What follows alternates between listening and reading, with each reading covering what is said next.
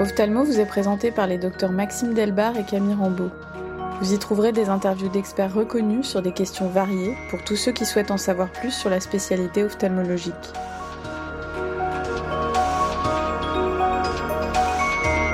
Le kératocone est une maladie caractérisée par un amincissement et une déformation de la cornée qui va lentement passer d'une forme grossièrement sphérique à une forme irrégulière et amincie d'allure conique. Cette déformation est le plus souvent décentrée et aboutit à l'apparition de plusieurs troubles visuels. Une myopie évolutive par bombement de la cornée avec un astigmatisme également évolutif, des aberrations complexes avec une vision mal corrigée par des lunettes, un flou visuel avec une impression de brouillard ou de baisse d'acuité visuelle progressive, surtout de loin, avec une photophobie et des difficultés en vision nocturne. Le kératocone touche environ une personne sur 2000. Il peut être très asymétrique en sévérité et en progression entre les deux yeux d'un même patient. Il est classique de situer le début de la maladie à la puberté et d'observer une stabilisation à partir de la troisième ou quatrième décennie. Nous nous intéressons dans cet entretien en deux parties avec le professeur Touboul au kératocone. Aujourd'hui, nous parlerons du traitement de cette maladie. Alors professeur, on va maintenant passer à la prise en charge du kératocone. Quel est l'algorithme de prise en charge du kératocone en 2023 Il est vaste en fait l'algorithme, mais bon, disons qu'il y a quelques questions importantes à se poser. Et la première question, c'est est-ce que le kératocone est évolutif ou pas? Et ensuite, on va regarder la sévérité et l'handicap, en fait. Est-ce que la maladie handicape le patient ou pas? Donc la sévérité en premier, parce que l'handicap, il va s'aggraver si on ne règle pas le problème de la sévérité. Est-ce que on peut du premier coup dire il est euh, évolutif ou il n'est pas évolutif? C'est rarement le cas. Donc on voit le patient une fois, on fait le diagnostic, on confirme le diagnostic, même s'il est adressé pour euh, probablement évolutif, souvent je ne considère pas qu'il est évolutif tout de suite. Parce que je considère qu'avant de dire qu'il est vraiment évolutif, il faut l'informer et puis euh, essayer de quantifier le nombre de facteurs de risque qu'il a d'être évolutif. Et c'est pas uniquement la topographie, vous voyez. Par exemple, un, un enfant, donc un jeune, qui se frotte beaucoup, qui est atopique, qui a un kératocone de stade 2 bilatéral, c'est pas du tout le même suivi qu'un adulte de 20 ans qui n'a pas de facteur de risque particulier, qui comprend bien, qui se frotte les yeux de manière un peu occupationnelle, lui, il n'aura pas le même suivi. Et donc, euh, l'enfant, il faut le revoir très rapidement, dans les deux trois mois, pour valider qu'il évolue ou pas. Je sais que certains euh, vont directement lui faire un cross-linking, mais je suis pas de cet avis. Non, moi, je fais pas. Bon, si c'est un, un, plus vieux qui, qui n'a pas trop de facteurs de risque et qui se frotte pas les yeux, qui comprend bien, on va attendre plus longtemps pour le revoir. Et donc là, déjà, on sait si c'est évolutif ou pas. Parce que si c'est évolutif, il va falloir l'éducation, premièrement, renforcer l'éducation. Il va falloir éviction des facteurs de risque. C'est ça la prise en charge. Donc, euh, s'il y a de l'allergie, s'il y a de, on va, s'il y a de l'œil sec, il faut traiter. Et en dernier, on va proposer un cross-linking. Voilà. Parce que le cross-linking, c'est une technique qui n'est pas anodine non plus. Hein. Surtout si c'est un kératocone débutant chez un jeune. Il va être très réactif à la cicatrisation. Il peut faire des complications. D'autant plus qu'aujourd'hui, le standard, c'est encore le cross-linking épi-off, où on enlève l'épithélium. Donc, on crée un, ulcère, une plaie à la surface de la cornée. Donc, on ne veut pas le faire pour rien. Ce serait mon enfant, j'aimerais pas qu'on lui inflige un traumatisme comme ça s'il n'y a pas une bonne raison derrière. J'aime être certain que ça évolue. Ensuite, il faut encadrer ce geste-là par euh, le maximum de précautions, parce que pendant deux, trois jours, il y a un risque non négligeable d'inflammation, d'infection, de cicatrices. Et euh, ça serait, c'est vraiment idiot. Et on l'a vu quelques fois malheureusement.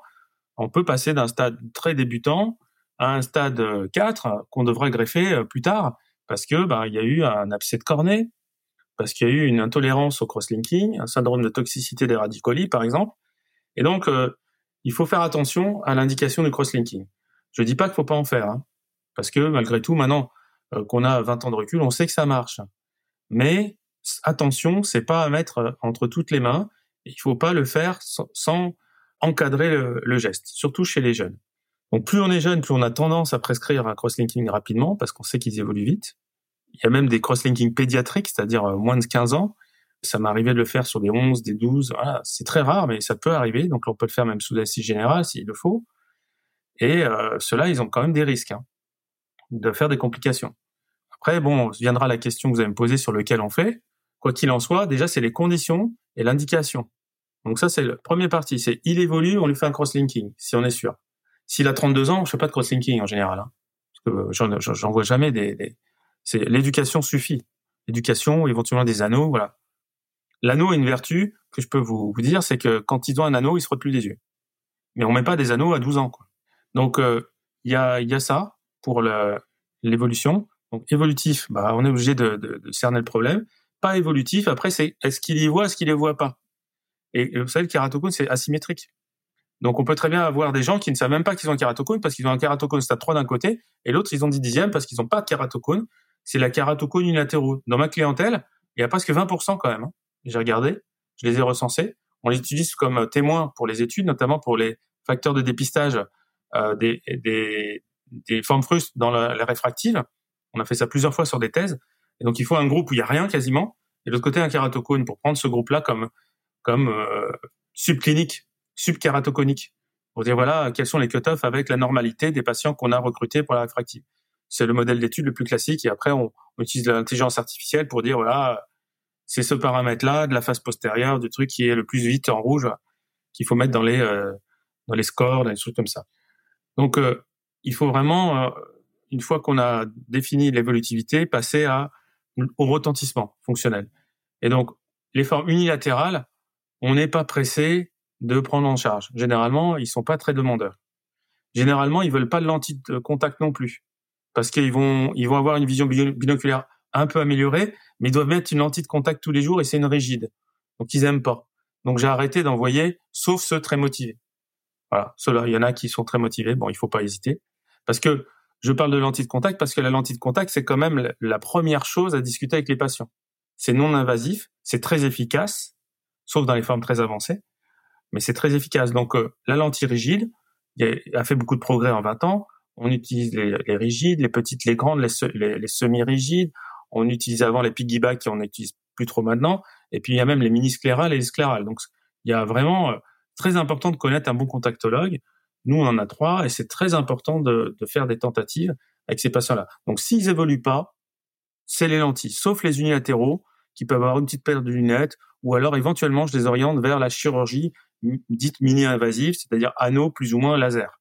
Mais je ne leur propose jamais de chirurgie réfractive, parce qu'il y a quand même des centres qui euh, bon, ont tendance à connaître les procédés et proposer presque une chirurgie réfractive à ces patients. Évidemment, ces patients-là vont pas forcément refuser, parce que quand on a 20, euh, quand on a 20 ans, on est content de se débarrasser de ses lunettes. Voilà. Donc, je pense qu'il faut vraiment faire attention à pas confondre le champ chirurgie de réfractive où on peut effectivement faire du laser, euh, mettre un anneau, etc. pour retourner à, pour essayer d'éviter les lunettes pour les stades 1 ou 2 de kératocone et, et le côté pathologique. Voilà. Où là, vraiment, il faut conserver le maximum de tissu. Donc, s'il y a des symptômes, c'est une fatigue visuelle, euh, des difficultés en classe, à l'école, à l'université, etc., des problèmes de conduite, et eh ben là, on va, on va dire bon, vous essayez les lentilles. Si ça marche pas, alors malheureusement, il y a quand même, euh, moi je dirais, euh, entre 20 et 25% des patients, ça marche pas bien, ça colle pas bien, ils y arrivent pas, ils sont intolérants aux lentilles euh, pour diverses raisons. Des fois, c'est l'adaptation aux lentilles qui est mal faite, hein, faut le dire. Il faut parfois les pousser à réessayer, les pousser à changer de praticien si besoin, parce que c'est dommage de passer à côté des lentilles. Il y a des gens, moi je connais des gens qui ont mis 30 ans leurs lentilles sans problème. Hein. Lentilles rigides, 30 ans, pas, pas un vaisseau sur la cornée. Donc c'est possible. Il y a même des gens qui opère de la cataracte après ils remettent leurs lentilles parce qu'ils préfèrent. Bon, c'est pas ce que je, je, je, je, propose aux patients en général, mais, mais néanmoins c'est possible. Donc euh, les lentilles, pour la vision, c'est ce qu'il y a de mieux. Maintenant, si, si on est intolérant, donc autre embranchement, on est intolérant. Voilà, ça dépend ce qu'on a comme tissu. Si on a un stade débutant, une cornée encore relativement épaisse, eh bien, on peut proposer un anneau intracornéen parce que c'est additif, c'est éventuellement réversible et ça n'enlève pas de tissu. Avec les nouveaux anneaux qu'on a aujourd'hui, on est capable, en fonction du pattern topographique, d'appliquer le pattern d'aplatissement de l'anneau qui correspond le mieux. Il y a des anneaux progressifs, il y a des anneaux euh, de différents diamètres, de différentes épaisseurs, de euh, de différentes euh, progressions. Et donc avec ça, on arrive en général quand on a un peu l'habitude à dégrossir pas mal le kératocone du patient, mais c'est jamais aussi prédictible qu'une paire de lunettes ou, euh, un coup de laser excimer pour une chirurgie réfractive. C'est pas aussi prédictible que ça, mais souvent, euh, je les propose aux patients et ils sont plutôt contents, même si c'est pas parfait. Parce que si c'est pas parfait, c'est pas grave. S'il y a qu'un œil qui est atteint, notamment, ou si c'est de l'autre côté une paire de lunettes, ça, ça rétablit l'anisométropie souvent. C'est ça qui est intéressant. Ça diminue la, la différence de taille d'image entre les deux yeux et ça améliore grandement les patients. Donc, ne pas hésiter à mettre des anneaux. Bien sûr, faut les mettre dans les règles de l'art. Faut le savoir le faire. Faut apprendre à le faire ou l'envoyer à quelqu'un qui sait le faire. Et ensuite, on attend quelques mois, on voit si ça améliore, on voit si avec des lunettes c'est pas c'est pas mieux. Si ça reste un peu limite, on peut proposer dans la mesure où il reste du tissu, c'est-à-dire au moins 450 microns au point le plus fin, on peut aller enlever 50, 60, 80 microns en couplant avec un cross-linking. Pour, cette fois-ci, le cross-linking, il n'est pas là pour stabiliser la maladie, mais pour se donner le droit de faire du, laser, en fait dans le cadre du protocole d'Athènes par exemple, eh ben on fait du laser et c'est vrai qu'on a souvent des, résultats intéressants. Mais c'est délicat, c'est pas évident, il y a des calculs, euh, il y a des compromis à faire, c'est pas euh, très très euh, reproductible pour chaque patient. Il y a des cas de fibrose, il y a des AIDS importants parfois, donc il faut vraiment peser le pour et le contre en fonction de l'handicap du patient. C'est pas la peine de leur proposer des trucs s'ils sont bien dans leur basket et si tout va bien dans leur vie quoi. Et si ça n'évolue pas. Moi, je voilà. Donc du coup, j'en fais pas énormément des lasers sur anneaux. Je fais des anneaux. Souvent, ça suffit. Et ça m'arrive de faire un peu de laser par-dessus. Et j'ai quelques belles séries où euh, effectivement on arrive presque à 10 dixièmes sans correction, mais c'est pas la règle. Donc on peut pas démocratiser ça, c'est dangereux. Et il faut pas oublier que de toute façon, il y a des limites. Quand on va trop loin avec le laser, on va se retrouver avec cornée à 300. C'est pas ce que ça va devenir chez des jeunes dans euh, dans 20 ans, dans 30 ans. Et euh, la face postérieure, elle reste cabossée. On peut rien y faire. Et ça va être une limite à utiliser le laser, à utiliser les anneaux, etc. Donc, euh, le dernier volet, ça va être la greffe. Donc, si on a fait tout ça, ou alors d'emblée, on a un stade avancé, si on a eu un hydrops, eh ben, là, on n'a pas le choix, il faut faire une greffe. Mais attention, on fait pas une greffe à n'importe qui. Parce que la greffe, c'est un tournant dans la vie des patients. C'est pas n'importe quelle greffe. C'est pas une greffe endothéliale c'est pas une greffe lamellaire dissèque, c'est une greffe lamellaire antérieure et éventuellement une greffe totale, parce qu'on n'est jamais sûr à 100% d'y arriver. Ça implique l'arrêt de certaines activités sportives, le risque de prendre un, coup euh, qui, va exploser le globe oculaire euh, si vous allez en boîte, si vous, si vous tombez sur votre, sur votre main, si, si quelqu'un vous donne un coup dans la rue. Bref, c'est plus la même chose. Il faut vraiment sélectionner les, bons patients. Donc, faut pas le faire trop tôt, parce que vous savez que il y a la durée de vie de la greffe, il y a le rejet de greffe chez les jeunes, et puis il y a toutes les complications qu'il peut y avoir autour. Donc euh, il faut vraiment qu'il y ait un handicap avant de se lancer dans la greffe de cornée euh, pour le kératocone. C'est pour ça qu'on n'en fait pas énormément. Souvent on arrive à un compromis avec les lentilles, avec le crosslinking, avec le, euh, laser et les, anneaux, quoi. Hein. Donc on en fait beaucoup moins des greffes lamellaires antérieures profondes. Et d'ailleurs, il y a plus grand monde qui sait, vraiment bien les faire parce que bah c'est comme les forgerons, il faut forger pour pour faire bien. Donc euh, voilà, moi j'en fais euh, quelques-unes, mais voilà, ça m'arrive d'en rater, enfin d'en rater, d'en trans, transformer en, en greffe transfixiante. Et maintenant, j'ai même plus tendance à vouloir éviter de faire des lamellaires très profondes dans certains cas, notamment chez les jeunes jeunes, et ne même pas tenter de faire de dissection par la technique de la Big Bubble qui expose, même dans très bonnes mains, parfois une perforation. Donc à ce moment-là, je fais des lamellaires manuelles très profondes, consciencieuses, avec un résultat optique un peu moindre, mais une meilleure rigidité, une grande longévité et moins de problèmes à l'arrivée. Surtout s'il y a qu'un œil qui est vraiment très atteint, euh, ça vaut le coup de faire ça. Bon, bon après c'est une discussion un peu d'expert de la greffe, mais euh, voilà, il y a greffe et greffe, il y a greffeur et greffeur, et surtout il faut le bon moment pour greffer. Avant de réaliser un crosslinking, il faut s'assurer que le kératocone soit évolutif. Comment allez-vous vous assurer que ce kératocone est évolutif? Il y a la topographie, mais est-ce qu'il y a d'autres critères? La topographie définit l'évolutivité. Voilà, on peut dire ça comme ça. C'est objectif. Après, on va aller plus ou moins vite en fonction du profil du patient, c'est sûr.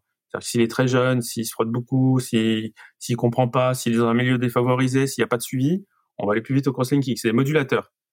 Mais en réalité, après, les indices qui sont validés euh, dans les études et de manière à peu près internationale, c'est la, la kératométrie maximale, le Kmax, qui évolue de plus d'une dioptrie en, en, six mois, quoi. Voilà, ça c'est un évolutif théorique. Mais en réalité, moi je regarde pas, pas que ça. Je regarde le pattern, je vois s'il y a le nombre de couleurs, si ça, si ça augmente. Je vois euh, si la cornée s'amincit, mais ça s'amincit souvent plus lentement que ça ne, ne bombe plus, d'accord? Donc la kératométrie, ça va plus vite. L'apex se déforme plus vite que le que le vertex, le centre de la topographie, ou que le Kmax. Hein Donc euh, quand on regarde le K apex, eh bien euh, ça ça va beaucoup plus vite. Donc le, le Ka dont je vous parlais tout à l'heure pour le la sévérité, bah, lui aussi, il est euh, il grandit plus vite que le Kmax. Donc si on prend ces critères-là, ben ça peut aller vite. Mais comme bon pour ces critères-là, il n'y a pas vraiment de cut-off. Hein. Certains ont mis dans, dans les critères la baisse de vision. Ah, c'est une aberration ça. Il faut bien rappeler que l'acuité visuelle dans un chez un kératocone, c'est hyper variable. Un coup il voit 7, l'autre coup il voit 12, euh, l'autre coup il voit 3. C'est c'est n'importe quoi parce que ils, ils, ont une capacité à plisser, à accommoder qui est importante et ils ont une cornée en plus varifocale. Si vous rajoutez à ça le jeu pupillaire, et l'ambiance lumineuse, on s'y retrouve jamais en fait.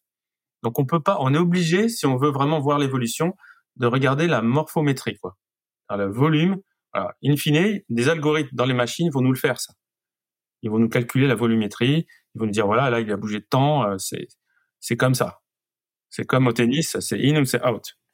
Donc euh, là on le fait de façon un peu artisanale encore, mais je pense que ça va pas tarder à venir dans, dans, dans nos machines euh, OCT, euh, topographe, qui feront le, le, job pour nous parce que ça devient compliqué d'homogénéiser. Depuis les premiers crosslinking dits standards qui étaient EPI-OFF, il y a eu des évolutions avec des crosslinking EPI-ON, puis l'utilisation de iontophorèse et maintenant l'ajout d'oxygène. Est-ce que vous pouvez nous parler de toutes ces modalités de crosslinking? Alors crosslinking, c'est une grande histoire. Hein. C'est Theo Sellers qui, en sortant du dentiste, s'est dit tiens, on va polymériser la cornée euh, comme euh, mon dentiste l'a fait euh, polymériser mon plombage, enfin, bah, je sais pas comment ça, ma résine. Bon, c'était intéressant. Ensuite, il y a eu des études ex vivo, en élastographie. On tirait sur les cornées porcines pour essayer de voir si après cross-linking, c'est-à-dire photoréticulation de collagène en associant riboflavine et UVA, ce composé photosensible émet, enfin libère des radicaux libres qui pontent les molécules de collagène dans le substrat. Voilà, donc c'est ça le cross-linking, c'est la photoréticulation. Et donc, ça photoréticule est très bien un bout de cornet de porc euh, ex vivo, effectivement. Ça augmente son élasticité, vous savez, le, le rapport euh, stress-déformation. Donc ça, ça augmente la pente. Donc d'accord, donc la pente c'est l'élasticité, ça augmente l'élasticité, super. On va le faire euh, sur le sur l'humain. Donc c'est ce qui a été fait avec Bolansac, etc. Et donc, euh, bon, au début, on était un peu dubitatif quand on a commencé à voir arriver les, cross-linking, parce que nous, cliniciens, après un cross-linking, on voyait rien. Il se passait rien. Enfin, on voyait une cornée un petit peu easy, c'est-à-dire un, un, léger voile de cicatrisation. On n'avait pas les OCT euh, qu'on a aujourd'hui. On n'avait pas la microscopie confocale. Enfin bref, on voyait pas grand-chose. On se demandait si ça marchait ou si c'était plutôt du pipeau. Euh, c'était de la.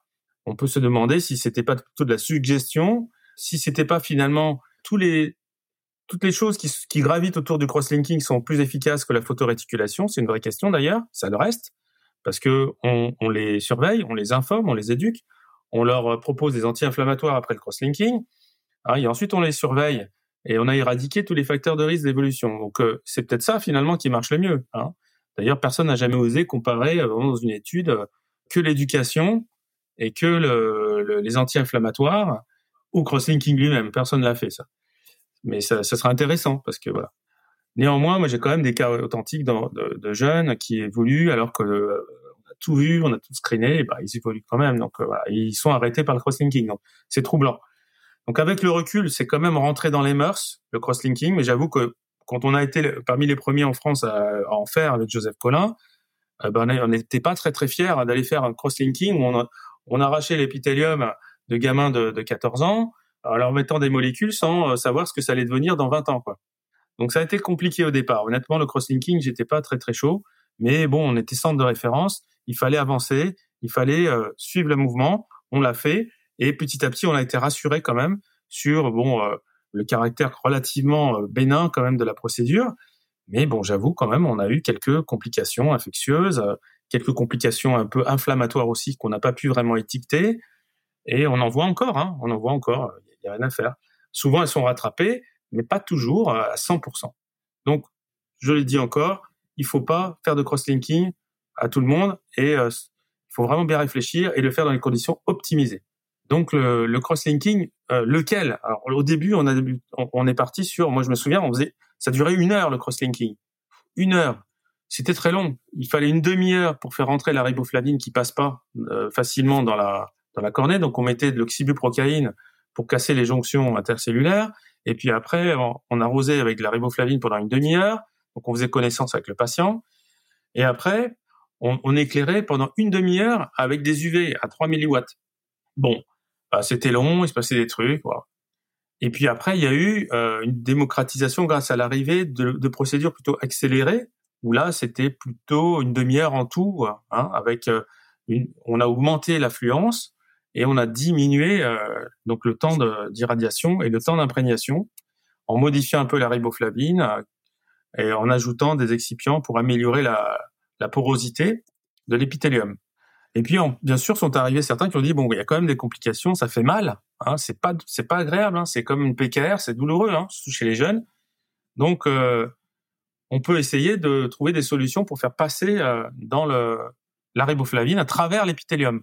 Mais bon, c'est une grosse molécule, même avec du dextran, même avec euh, de l'EDTA, même avec euh, euh, d'autres molécules qui cassent les jonctions, qui font en fait des micro-perforations sur la sur l'épithélium ça ne donnait pas grand-chose. Et déjà, on commençait à voir arriver les méthodes d'analyse OCT, où on pouvait voir un peu la ligne de démarcation qu'on voit en OCT dans les semaines qui suivent le, cross-linking, qui signe un peu la jonction de l'interaction entre euh, le cross-linking et la cornée au niveau postérieur. Donc tout ce qui est au-dessus de la ligne de démarcation, c'est censé avoir interagi.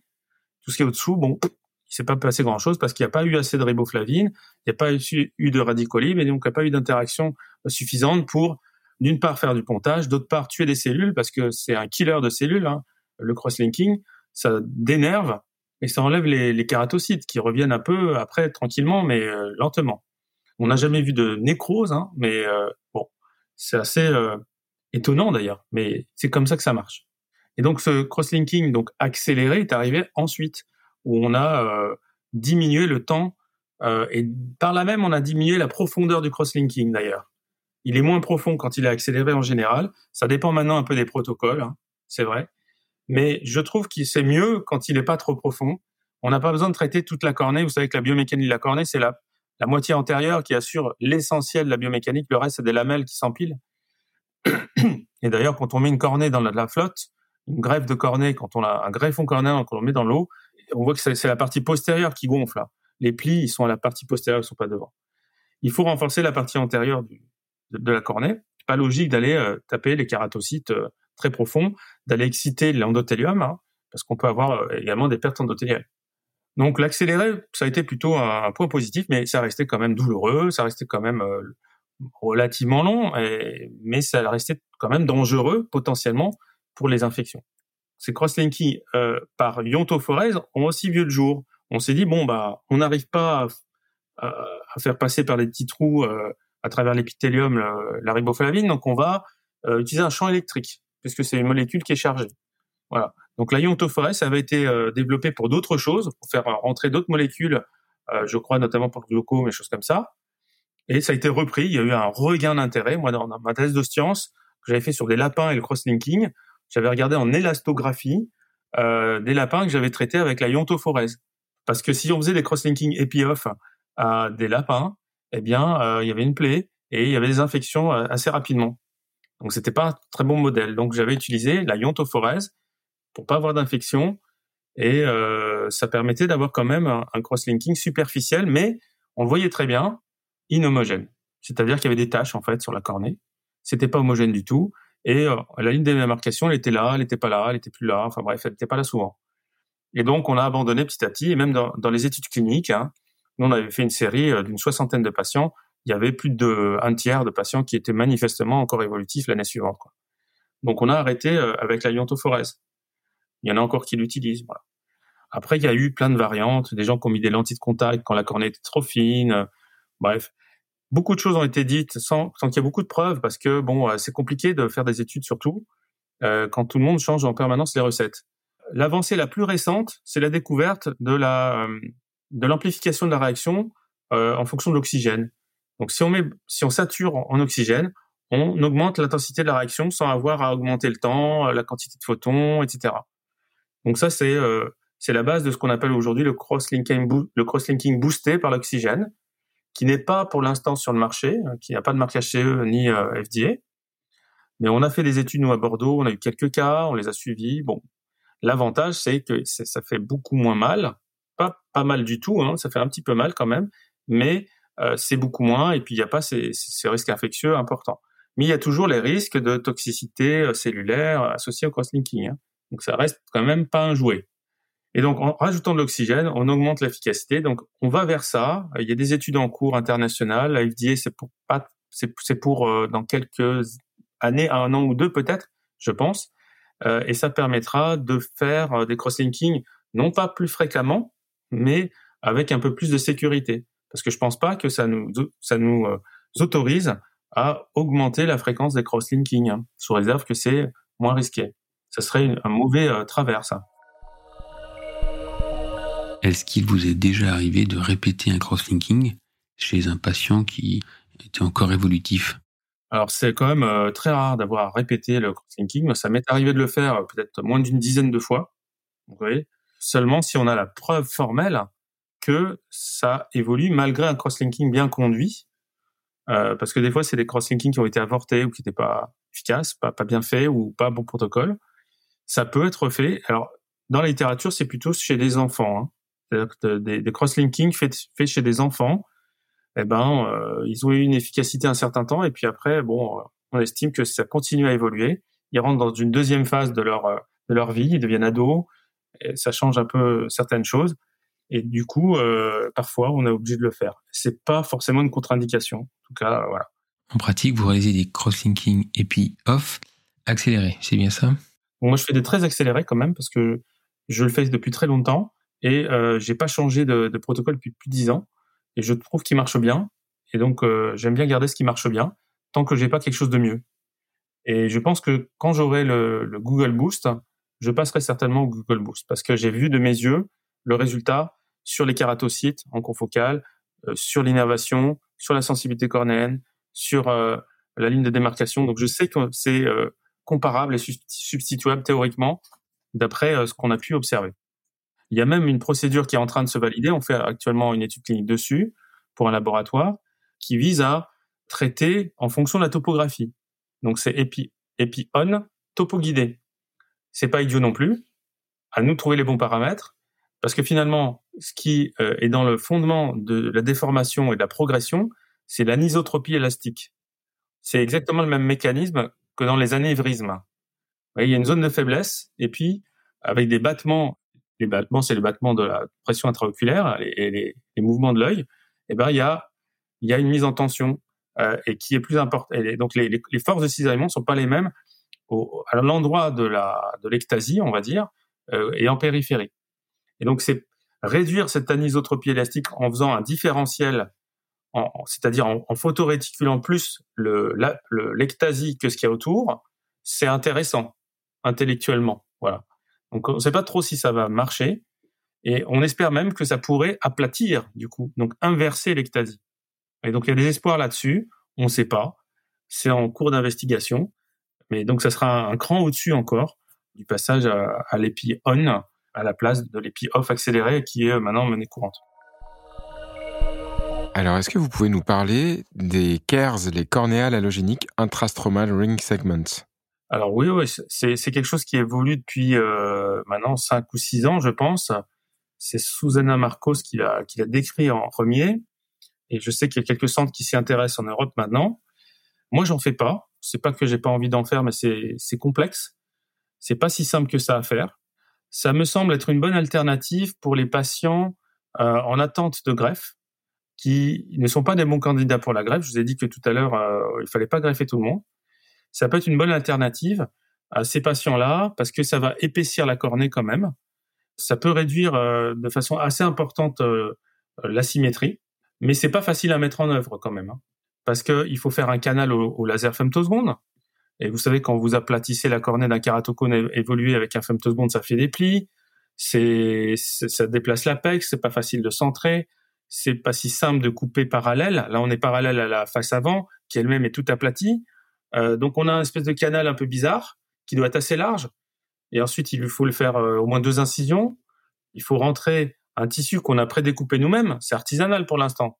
Ça reste encore dans le domaine de la greffe de cornée, du coup. C'est une greffe lamellaire, finalement, euh, mais en forme d'anneau pour ne pas toucher l'axe optique, parce que si on fait des greffes lamellaires dans l'axe optique, eh ben c'est tellement misérable comme qualité optique, bon, ça n'avance pas grand-chose. Ça a été tenté, on a fait des greffes de Bowman, des choses comme ça, ça marche pas très bien en fait. Donc c'est pour ça que le KERS euh, est un espoir, sauf si la cornée centrale bien sûr est déjà opacifiée. Mais néanmoins, euh, je pense pas que ça soit euh, applicable aux petits, euh, aux mêmes indications que les anneaux. Les anneaux qu'on pose aujourd'hui, c'est plutôt sur les stades 1, 2, 3 débutants.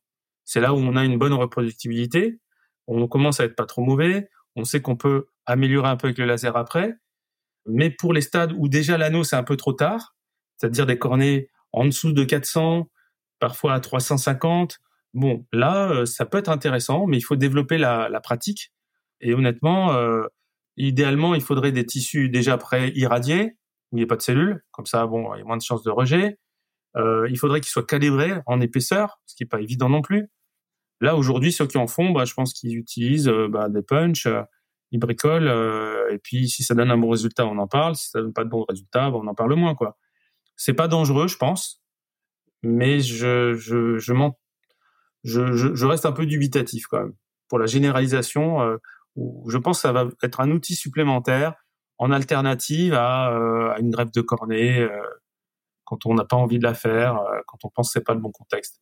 Donc ça, ça peut être un outil intéressant quand même. Comment prenez-vous en charge les e-drops Alors les e-drops, j'avoue qu'on en voit très rarement, de moins en moins. Alors je pense qu'on est peut-être bon dans le réseau, dans le centre de, la communication en, France, parce qu'on en voit quand même beaucoup moins qu'avant. Enfin moi j'en voyais régulièrement il y a, il y a 10-15 ans. Et là, euh, je n'en ai pas vu depuis au moins 6 mois hein, au, CHU de Bordeaux. Euh, donc ça c'est le premier commentaire, tant mieux. Maintenant quand, quand il arrive, ben, Marc Muren a merveilleusement décrit ce qu'il fallait faire. Ça a été un des pionniers à, utiliser ces techniques de, suture. En fait, on va essayer de rapprocher tout simplement les lamelles postérieures qui ont rompu. Voilà, l'endothélium suit en général. Et euh, ces sutures compressives permettent la cicatrisation du mur postérieur, parce que l'hydrope, c'est une rupture des lamelles postérieures. Et après, il y a des lacs euh, qui se créent dans la cornée, et euh, le patient voit sa cornée glauque euh, devenir bleuté. Euh, ça, ça s'ouvre pas, hein, ça perfore pas, il n'y a pas de fuite, mais euh, ça peut quand même engendrer, vu, l'importance du bombement, des érosions superficielles, des surinfections. Faut pas laisser traîner non plus. Faut expliquer aux patients qu'on va essayer de, comme une fracture finalement, essayer de réduire la fracture.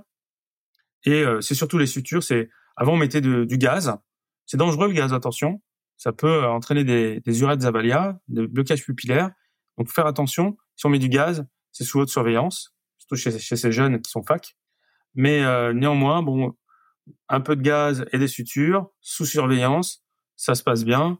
Et on, on aboutit à quoi? Bah Souvent une belle cicatrice centrale qui va nous amener à l'étape suivante, c'est-à-dire la greffe euh, souvent transfixiante, parce qu'une fois que le, plan postérieur est, est opacifié euh, et que la desmée a été coupée, même si elle a cicatrisé un peu, on n'arrive pas à faire de big bubble ou la big bubble échoue toute seule tout de suite.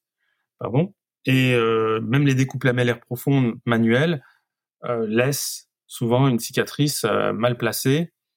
On peut laisser une cicatrice, hein, ça dépend du contexte. Si c'est un patient trisomique, par exemple, c'est mieux que rien. Il faut savoir, voilà. encore une fois, le choix de la technique de greffe, c'est vraiment un monde à part il faut savoir, avec l'expérience, euh, choisir le, la technique qui correspond à chaque patient. C'est pas gravé dans le marbre. Quelle est la place des implants FAC dans le traitement réfractif des kératocones stables?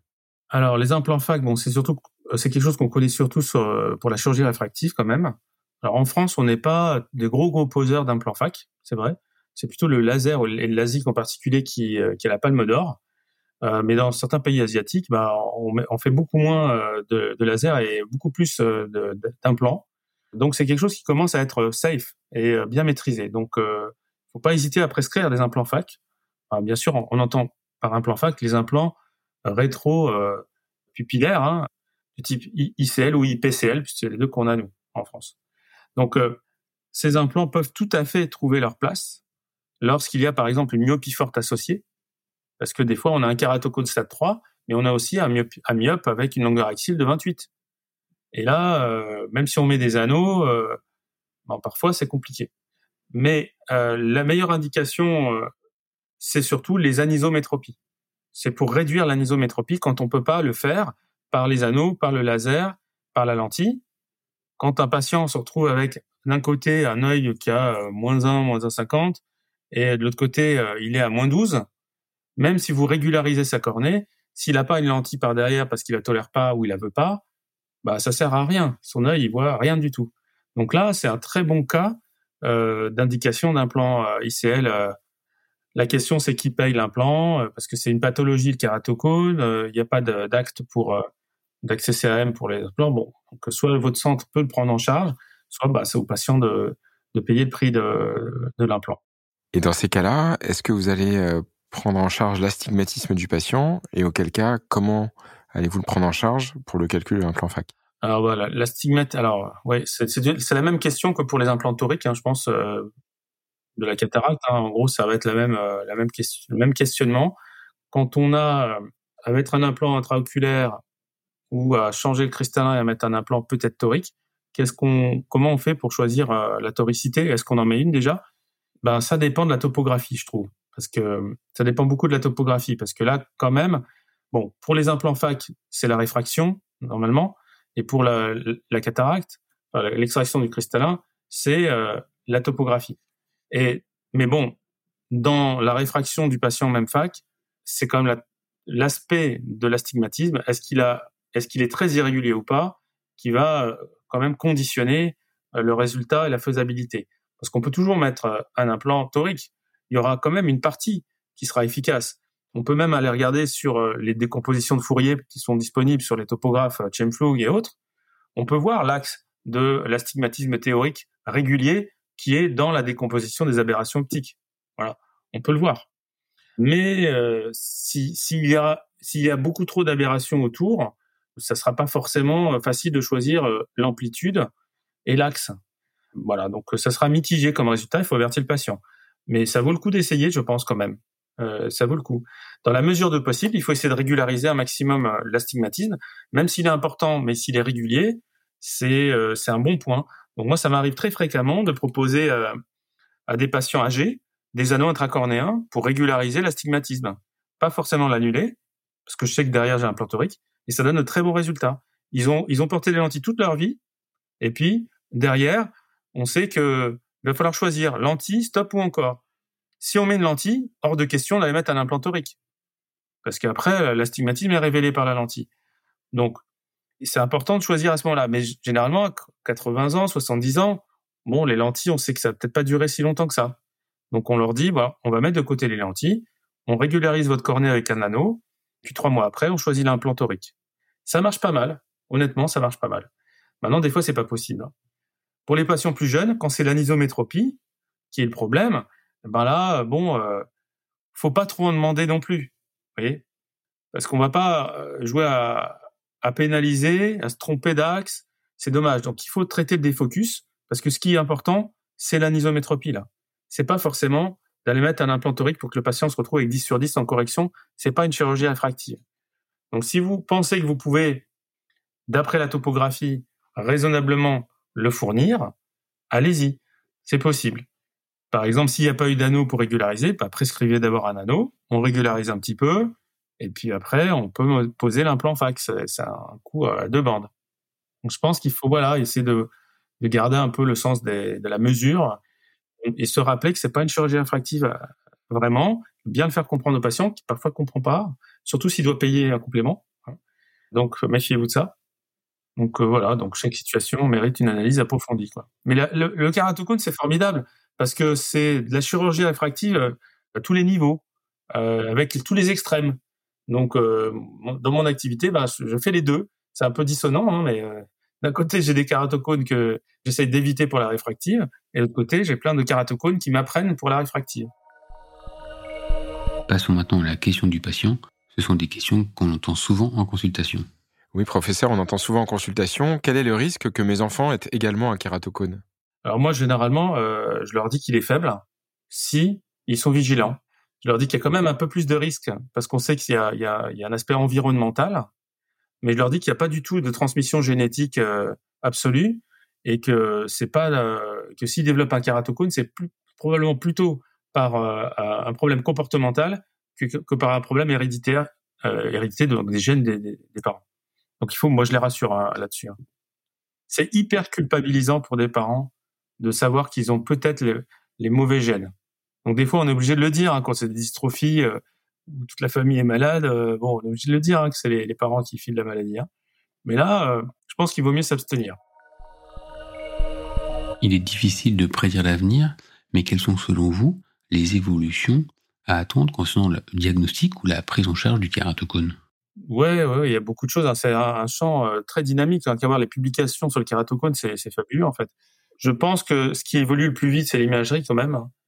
Euh, ça évolue énormément. Hein. Donc, euh, on va pouvoir avoir des machines qui vont faire toute cette démarche automatisée qu'on fait actuellement, qui seront enrichies par des algorithmes, des IA, pour nous dire si on a vraiment un kératocone, à quel stade il est, le classer automatiquement, Éventuellement, on pourra rentrer des données euh, environnementales dedans. Il nous donnera un pronostic, un score. On essaye de faire un score prédictif de, progression. Il pourrait nous dire oui, bon, lui, c'est plutôt cross-linking. Oui, non, et quand? Rapidement, pas rapidement. Ça, tout ça, je pense que des algorithmes vont arriver à le faire. Et pour la, prescription des, actes chirurgicaux, eh ben, euh, il, est probable que toute la technologie des, des, anneaux, ça va encore évoluer.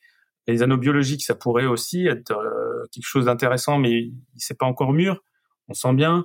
Le cross-linking, peut-être qu'il va être euh, capable de réduire les petits kératocones, de faire de l'ortho, euh, la photoréticulation orthopédique, on va dire. Euh, donc il y a énormément de choses et beaucoup de gens cherchent dans, dans ce domaine-là. Euh, mais ce qui avance vraiment le plus vite, c'est tout ce qui est imagerie, quand même, comme souvent en ophtalmologie d'ailleurs. On est capable de même faire des simulations on va pouvoir montrer aux patients comment la vision se dégrade si le kératocone évolue en faisant des simulations à partir de ses propres données biométriques. on va pouvoir peut-être mieux choisir et répondre à votre question du choix de l'implant torique, mieux choisir grâce justement à la simulation optique qu'on intégrera un jour dans, dans ces appareils-là. Donc, ils vont répondre à ces questions-là qui sont un peu pifométriques, pour l'instant un peu artisanales. C'est ce qui nous attend dans les dix ans à venir, ouais, je pense. À la fin de cet épisode consacré au kératocone, je retiens que lors de la découverte d'un kératocone, il faut renforcer l'éducation, lutter contre les facteurs favorisants comme les frottements oculaires en traitant une allergie ou un œil sec. En dernier lieu, on pourra réaliser un cross-linking si on est certain de l'évolution. Pour la réhabilitation visuelle, on proposera en premier lieu des lentilles rigides. En cas d'échec, et si la pachymétrie le permet, il est possible de poser un ou des anneaux cornéens. On peut proposer dans certains cas s'il reste 450 microns au point le plus fin, un traitement laser excimer en le couplant au crosslinking. Et en dernier cas, il faudra euh, savoir discuter euh, d'une greffe lamellaire antérieure ou totale. Concernant le crosslinking, le protocole que vous utilisez est un crosslinking EPIOF accéléré. Le crosslinking boosté à l'oxygène semble prometteur. Merci beaucoup, professeur, d'avoir répondu à nos questions. Merci pour votre expertise, c'était passionnant. Je vous remercie aussi euh, pour votre passion que vous communiquez à travers tous ces podcasts hein, que j'écoute maintenant régulièrement. Bravo à vous deux. Merci beaucoup, professeur Touboul, pour le temps que vous nous avez consacré ce soir. Nous aurons le plaisir de vous retrouver à la Winter Saphir, qui se tient à Nantes et qui se déroule le 10 et 11 novembre 2023, mais également congrès de la SFO 2024, puisque vous co-organisez avec le docteur Siem Lazreg une session de bonnes pratiques pour le kératocone. Ophthalmo est disponible sur toutes les plateformes d'écoute. Si l'épisode vous a plu, laissez-nous un avis et partagez-le.